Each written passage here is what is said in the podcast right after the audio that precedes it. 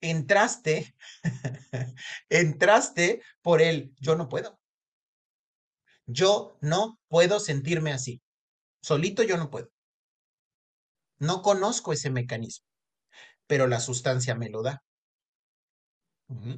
Y después de transitar un rato, de caminar un rato con la sustancia, llega, o sea, llega un momento en el que voy a estar entre, en la disyuntiva del si yo sigo por aquí me voy a morir. O sea, no hay más. Me muero. Porque ya fastidié el mecanismo bioquímico. O sea, aquí ya no estamos hablando de solamente este, tengo mal, tengo mal regulado mi sistema. No, no, no, ya lo fastidié. Mis receptores están dañados. ¿Cuál es la salida? Va de nuevo. La creencia es, yo no puedo sobrevivir del el periodo de, de desintoxicación y no puedo tener una vida sin esa sustancia o sin alguna otra. No puedo. Ese fue el mecanismo de entrada. Yo no puedo sentirme así, esta sustancia me va a hacer sentir así, pues necesito a la sustancia. Y además es la única cosa que me puede hacer sentir así. ¿No? La salida es por ahí. Número uno es, date cuenta que puedes sobrevivir la desintoxicación. Ahí es donde viene el uso de la metadona. La metadona es uno de los grandes inventos que se utilizó justamente, bueno, no, originalmente fue diseñado con un fin completamente distinto, pero hoy en día se utiliza para ayudar a las personas adictas a la metanfetamina o a la este, heroína o opiáceos en general o sintéticas para que puedan poco a poco irse desintoxicando sin sentirse que se mueren.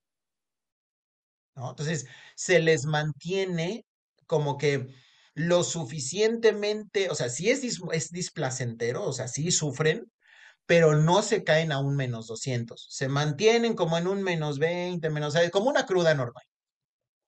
Entonces se mantienen ahí durante un periodo de tiempo que son más o menos dos semanas y a la segunda semana están completamente limpios de la droga. Entonces el primer paso es romper la creencia del no voy a, no voy a sobrevivir la desintoxicación. Entonces, una vez que están del otro lado de la desintoxicación, es un, ok, ya te diste cuenta que sí puedes, ya sobreviviste.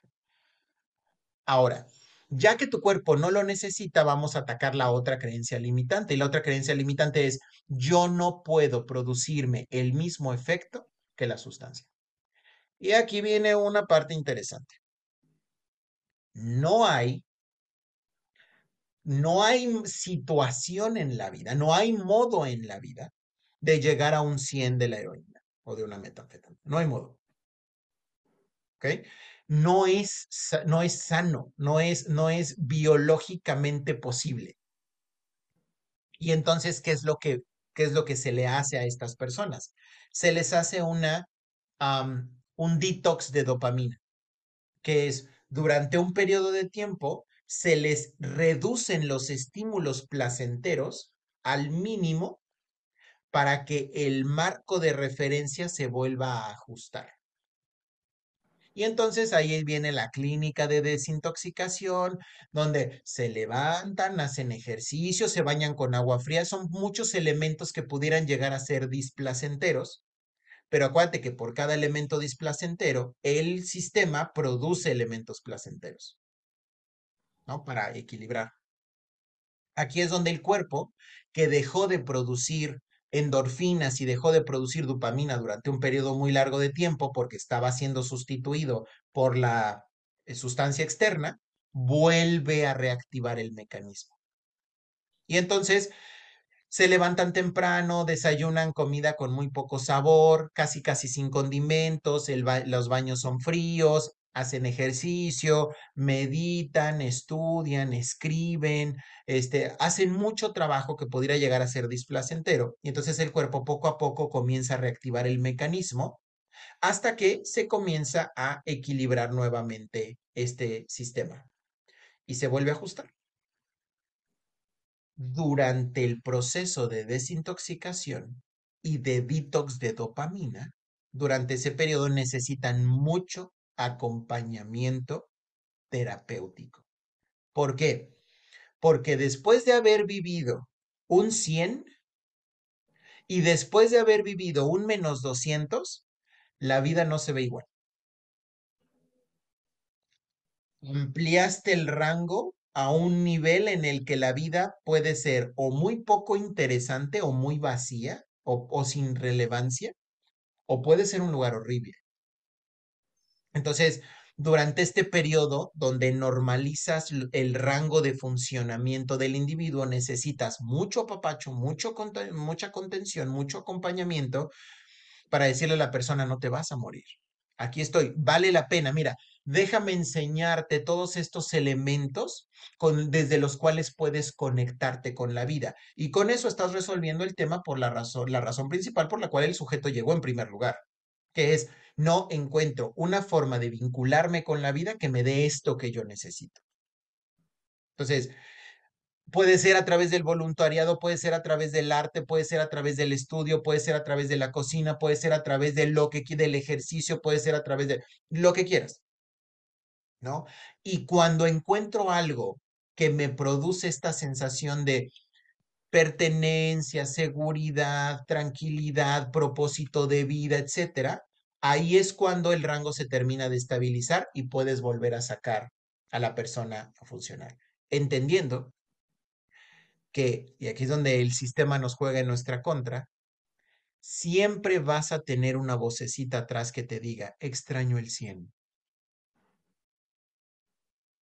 Y esa es la parte donde te dicen que un adicto nunca se cura. Puede estar rehabilitado, pero nunca está 100% curado porque nada se borra. En nuestra mente, a menos que tengas Alzheimer o alguna demencia, ¿no? Que dañe como tal la estructura física, una vez que tú viviste una experiencia, esa experiencia queda permanentemente almacenada. Nunca se borra. Puede llegar a irse al inconsciente, pero no se borra. Entonces, siempre va a estar el recuerdo del, ¿te acuerdas cómo se sentía el 100? ¿Te acuerdas cómo se sentía el 100?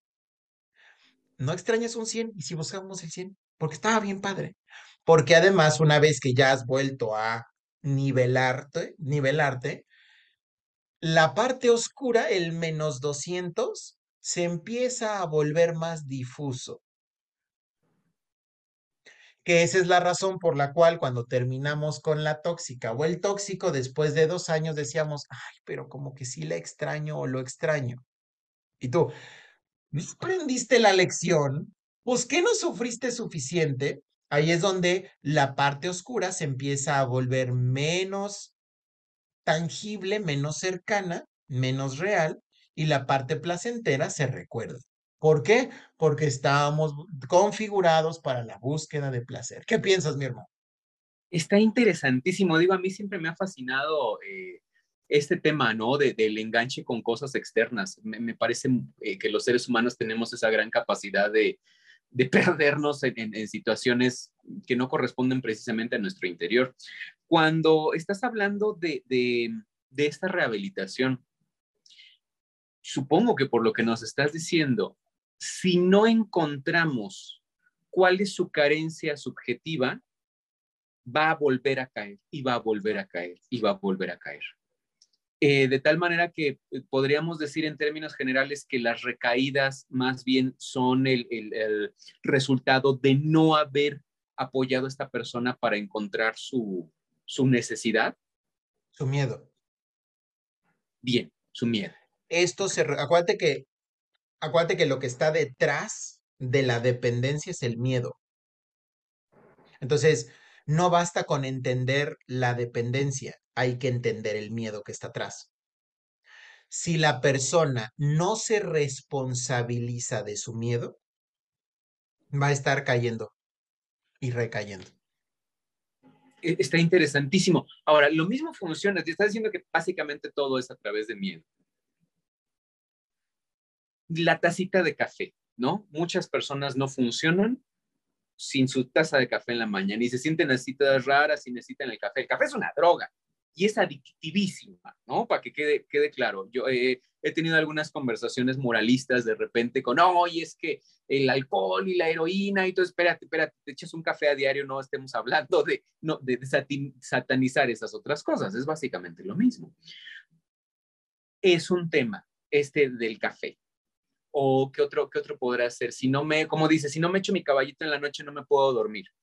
O déjame, mi cigarrito, no, pues es que ya terminé mi trabajo, déjame salir a fumar para, para, para relajarme, ¿no? O el café para, para subirme. Es lo mismo, tengo miedo de no funcionar al 100 sin esto. Si yo me durmiera temprano y comiera bien, ¿no necesitaría la cafeína? ¿Cómo funciona eso? Ya en términos menos extremos. El cual, como lo acabas de describir, así, es, yo no creo poder funcionar eh, sin esta sustancia. Y donde tú le dices, pero es que lo único que necesitas hacer es comer mejor, regular tus horas de sueño y darle a tu cuerpo lo que necesita. Es lo único que necesitas. La persona te dice, no, pero es que yo no creo poder hacer eso. Como yo no creo tener ese poder, pues entonces busco algo externo que me que, que se responsabilice de eso en lugar de yo, en lugar de mí. Y ahí es donde me voy por el café o me voy por el cigarro o me voy por lo que sea, ¿no? Entendiendo también que hay una intención por la cual el alcohol es legal, el cigarro es legal, la cafeína es legal.